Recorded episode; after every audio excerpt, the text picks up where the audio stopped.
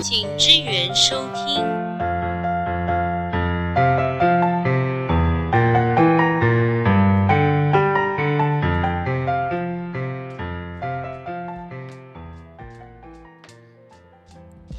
欢迎回到请支援收听，我是 W。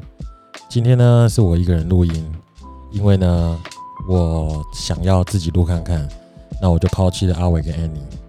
不是啊，是因为呢，其实我想要录看看这种短板节奏的一些方式，然后让听众呢能够听到更多更广的讯息。像我最近其实有在接很多的那讲座的案子。那讲座呢，其实对我来讲已经算是斜杠了，因为大家听众也知道，其实我们做餐饮做了很长的一段时间。那我们做了大概应该有六年多了吧。那我之前自己也做过电商，然后做过设计，做过网络的业务都有。其实餐饮在这个阶段呢，做到现在，其实我慢慢有抓到一点诀窍跟比较特别的一点方式。那我跟大家分享一下，我上礼拜去台北讲一堂课八个小时的过程，好了。其实那时候亚洲共创呢跟我讲说有这个邀约的时候，我其实是很紧张的。八个小时其实有一点长，因为一般的讲座其实大概两个小时就结束了。那八个小时其实已经是一个学生他可能去上课的时候，他必须要上满八个小时，然后中间他可能还可以。翘个课或是晚一点到，可是在我那一场的讲座，它是非常的直接的，因为它就是从早上的八点直接讲到下午的五点半。那当然，主办单位也跟我讲说，我可以自己去控制所谓的休息时间或什么。我那时候就想说，哎，还是我干脆偷懒，我把休息时间就是讲四十分钟，休息二十分钟。那我一天下来，我其实讲的时间就非常的少。那当然，我后来没有这么做了。其实我后来在台北这次开课讲创业这件事情的时候，我一开始很担心的是，会不会我的印象中台北的资讯比较丰富，所以就会不会来上课的人他的实战经验都比较够，甚至是会不会我讲的东西他们可能也不想听，或是他其实可能听过了。可是其实后来我发现想太多了，因为其实在创业的路上，大家遇到的问题都是一样的。其实也包含到说，例如说，今天如果我要创业，那我选择的地方。会不会跟成功几率有关？其实很多人就问过我，说为什么你们家会在花莲去做俏宇宙有限公司这件事情？当然，其实区域性的差别呢，一定会差在你的成功几率。其实像在台中的餐饮市场，它是一个非常非常激烈的一块战场。我甚至可以讲说，它其实比台北还要激烈，因为台中的市场呢很特殊。现在台中市场落入一个，你的店呢一定要开的非常非常大间。你要是不大间，你的能见度就不够。可是这代表中型店跟小型店就没有生存的空间吗？其实还是有的。那这个部分呢，我们之后会再想办法跟大家聊聊这件事情。像我今天那个员工问到一件事情，他就问我说：“呃，如果哎威哥，如果你月入六万、七万、八万，你还会想要创业吗？”我其实思考了一下，我跟他讲说：“那如果月入七八万这件事情，或是甚至是十万年薪百万这件事情。”我还会创业吗？我会真的好好想一想。可是，其实再换一个角度去看，就是你创业这件事情到底是为了什么？其实，大部分人创业都一定是为了钱这件事情，很少人会为了说，呃，我有很崇高的理想，我想要为什么做一点事情什么，然后我所以我想要去创业。其实，创业要承担的风险是非常非常高的。那创业它能带来的东西到底是什么？除了金钱这件事情，它还有什么样的东西？其实这个东西呢，是你自己要去追寻的，很难从一开始你想说，我希望带给消费者一个什么样的理念，我就去做一件什么样的事，多半都还是会以赚钱为主。其实多半的人呢，在想要有创业这个念头的时候，多半都是在他自己的公司，或是在他在工作的过程中，他遇到了一些瓶颈跟挫折。这时候旁边人就会跟他讲啊，你这样再做下去，你也只是帮人家打工而已啊，因为你是帮你的老板赚钱而已啊，你干嘛一定要这样继续做这份工作？你应该要自己创业啊，你应该要自己当老板啊。可是其实还是有一些人呢，他甚至会讲出说，呃，你做的再高，你做的阶级再高，这也都不是你的啊。这个角度其实很奇怪，就像我前一阵跟我老婆去逛 IKEA。那时候我们就讲，就看到那个他的样品屋，我们就觉得，我就觉得很漂亮。我老婆也就说，哇，以后如果自己的房子可以做成这样有多好。那我就说，如果你的租约，呃，打得很长，甚至你的租金其实不高，你存了一点点钱，你当然可以不用做到这么夸张，可是你也可以做的至少自己看起来是舒服一点的嘛。然后他其实就跟我的想法大部分是一样了，他就说，可是装潢的再漂亮，还不是不是自己的房子。那如果是自己的房子再去做，还比较有意义啊。所以这就是为什么台湾很多人的房子、自己的房间，甚至是呃办公室，他都弄得不是这么漂亮的原因，因为他们不愿意投入更多的成本。其实这个角度在放在创业这件事情的时候，它是很很相近的。因为如果有人跟你讲说，你在一份工作上你做的再高，还不是帮别人打工，这些说法其实是很合理的。可是那是你拿你自己的价值观当成别人的价值观。你会吸引到跟你自己有相同价值观的人，可是你却也贬低了那些跟你有不一样价值观的人。其实很多人讲说呢，打工这件事情都认为是工作是为了赚更多的钱，工作绝对是为了赚更多的钱。可是，在赚钱的背后，你能得到什么样的东西？其实那是一个很很重要的事情。像有人他创业呢，他一开始初期呢，可能会很冲很拼。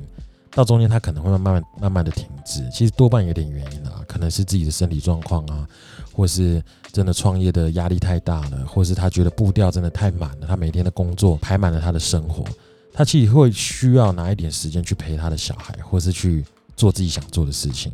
其实我现在也是面临到这个状况，因为我自己的小孩两岁半，我也会想要再多分一点时间给他，所以其实，在很多的计划，我自己就会开始去拿捏说。这件事情，这个生意，这个 case，真的是我必要接的吗？如果再换算，在陪小孩这件事情，他是不是其实也是很值得的？像我在台北的同事啊，有很多都是牛鬼蛇神。我为什么会这么讲？因为他们的能力呢，其实都非常非常的强。因为台北呢，其实就是一个呃新兴产业的一个练功所了。因为你在里面呢，你会遇到各行各业，跟甚至是前一个公司，他可能也是一个高阶主管。而当他跳到这间公司的时候，你们可能是一个同事，大家的能力值都不一样。可当大家做久了，一定会有一些自己想法的人，他会想说：不行，我要换公司，或是我想要创业。其实我就是那一那样的一个人。可是当初我为什么会想要创业？其实原因就很简单，我想要赚更多的钱。可是这时候你呃，很多人就问我说：可是你在台北的公司也是百大企业，那在公司的福利薪资，其实你慢慢往上做，其实都会更好啊。当然会更好，可是这时候就回归到，那你想要什么？其实我来到花莲创业呢，多半是因为，第一当然当然是钱的问题，第二是我想要有更舒服的生活，所以我选择了创业。那创业这件事情，如果今天你有这个想法，那你应该要怎么做？其实创业呢，对我来讲，它是一个很长期的抗战。因为你如果用长线的一个思考去思考你自己的人生呢，不管你在创业的路上，或是你还在上班的路上，其实都是一个很大的经验的累积。因为你在创你自己人生的一个置业。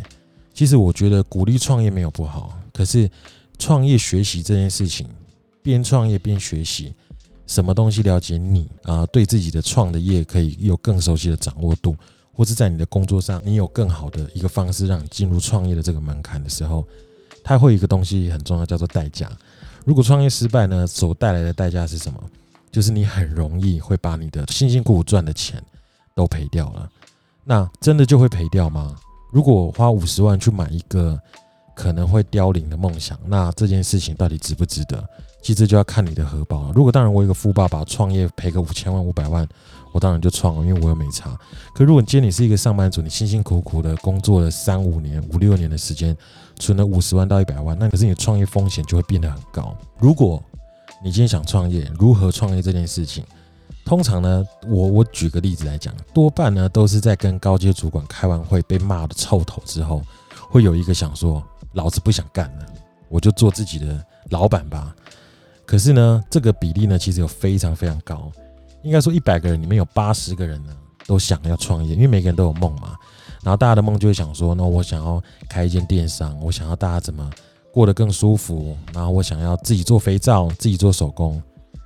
可是这件事情，如果只是因为你一时的兴趣要去创业的时候，它其实会燃烧掉你的梦想。我其实都跟很多的想创业的年轻人讲说，创业这件事情呢，如果它是建立在你的兴趣上，那你最好是不要创这个业，因为。很有可能在创业的过程中的这些现实压力会压倒你的兴趣。你人生好不容易培养只培养出这个兴趣，你却把它拿来当赚钱的工具。当它又不赚钱的时候，那这个兴趣是不是就不见了？这个应该可以，大家可以去思考一下。那创业真的有大家讲的这么难吗？其实跨出这一步非常非常的简单，就是你只要把钱准备好，你去找一个会计事务所，跟他讲说我要开一间公司，把资本额丢进去，你就开了一间公司。那后面呢？后面才是最难的。其实我听过很多案例，像很多父母其实多半都会支持自己的小孩创业。这时候他们都会问小孩一个问题：那你想要投入多少的资金？通常创业的人呢，他会把他的梦想画得非常非常的满，他会不知道他到底该投入多少钱，因为他没有去想过他一个月要回收多少，所以他可能想法很简单，那我就丢个啊三百万好了，装潢花个两百两啊花个两百，设备花个一百，我就可以开一间餐厅啦。然后我再月月付一个可能六万七万，请一个高阶主管或师傅，那我就有合伙人，我就可以怎么做怎么做。可他都没有去想的是那。你自己在这场创业的游戏中，你扮演什么样的角色？像我听过一个案例，就是有一个年轻人呢，他的父母要支持他创业，就丢了五六五六百万给他吧，让他租了一间店面，他的租金一个月大概是三四万块，然后他把两百万花在装潢上面，然后另外的两百万呢，留一百万做周转，一百万拿去买设备，然后他就请了一个大概六万块薪水的师傅等级。然后做一个烧烤餐厅，可是这个师傅做一个月之后呢，就萌生出我刚刚讲的，他觉得我为什么要帮你赚钱？我其实也可以自己赚，我又不是办不到。这时候这个师傅就离开了。那离开之后，这个创业游戏就剩下谁？就剩下丢钱的这个人。这个人呢，他自己也不会做，他也不知道怎么办。当他换了第二个师傅的时候，他第一个月累积的客户的呃口味就变了。后来他业绩就每况愈下，到第三个月甚至不到半年，他就收了。这场游戏玩了半年，他花掉了五六百万，这件事情值得吗？在我看来很值得，因为你会知道，这个人会知道他今天这样子做，他的问题在哪。可是那如果他没有想清楚这个问题在哪呢？就以我现在居住的地方以花莲来讲好了，其实在前去年还前年有开了一间和牛的烧烤餐厅。我我是没有去吃过，可是我自己看到这样的东西的时候，我其实是很兴奋的。因为其实，在花莲这样子的比较没有这么发达的区域出现一个高级餐厅的时候，你会认为它可能有机会把整个花莲的餐饮的这价值会拉起来，这个市场会慢慢的更活络。可是我就去反思一件事情是，今天和牛餐厅它的定位到底是什么？通常一般的人他可能没吃过和牛，或者是他去吃和牛的时候，可能是他特别的庆生或节日的时候。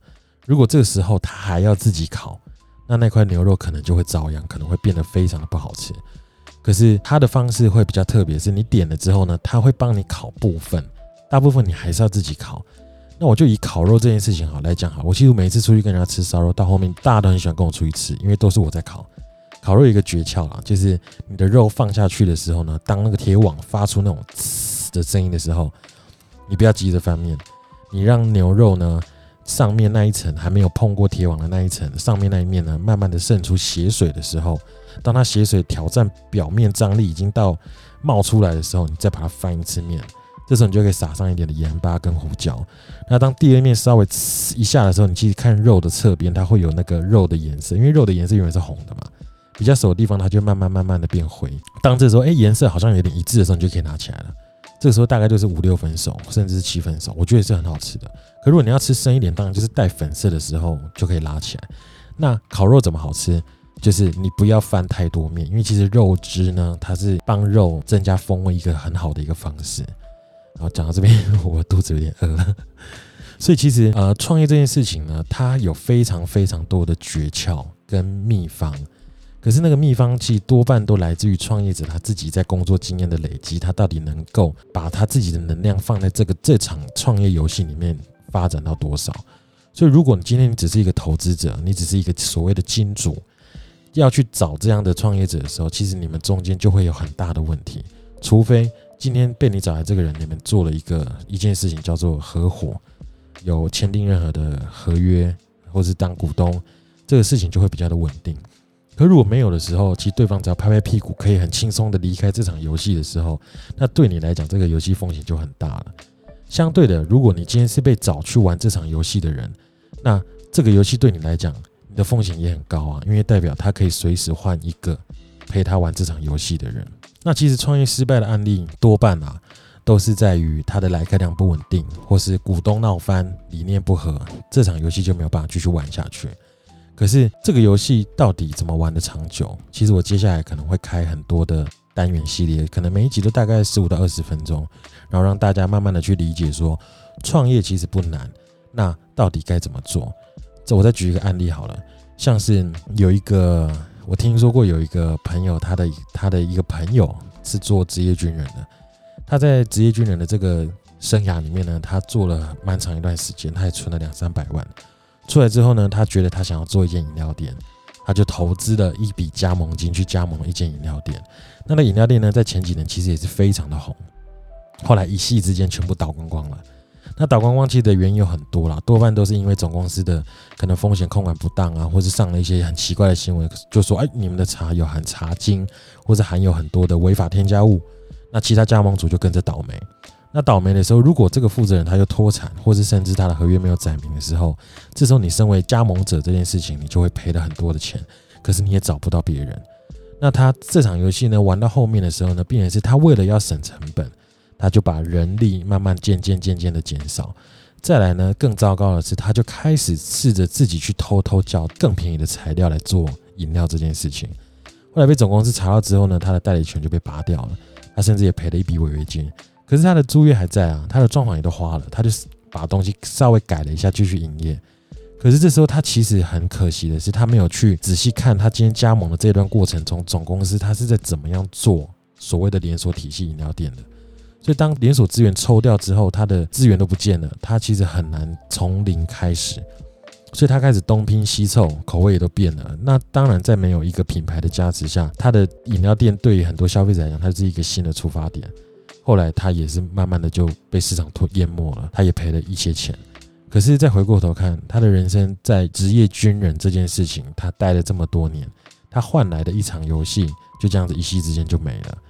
这个其实就跟我刚刚讲的案例都是一样的。可是这并不代表创业失败。像我之前一个前老板，他是在啊时间轴科技，他叫 John，他。呃，给了我很多的启发。后来也是在一个青年论坛上面，我有跟他有一些接触，他也给了我很多的想法跟建议。我其实每次听他在演讲的时候，或是甚至他在跟员工开会、跟我们那时候开会的时候，我每次听完，我都是内心非常澎湃的。不可否认，他是一个很会演讲的人。那他也是一个很棒的 CEO，因为他带领公司进入到一个不同的境界。当然，每一个人褒贬不一啦。可是我意思意思是说，很多外界给他一个称号叫做“连续创业家”。连续创业家这件事情是什么？是不是就代表他失败过很多次？其实不是。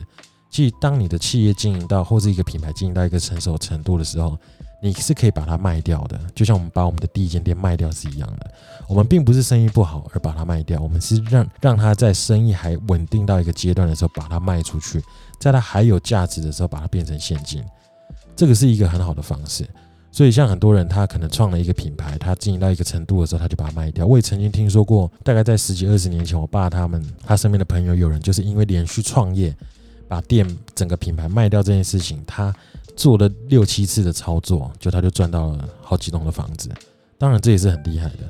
可是他当他收掉的时候，外界会认为他创业失败了。其实不是，他是创业成功，因为这就是他的创业模式。所以，如果你在这场创业游戏里面，你玩的是你认为是大家都认为你是失败的那个人，因为你赔了一屁股债。可是，如果赔了一屁股债这件事情，你能够再爬起来，其实接下来那就是你创业成功的养分。好，那今天就聊到这边。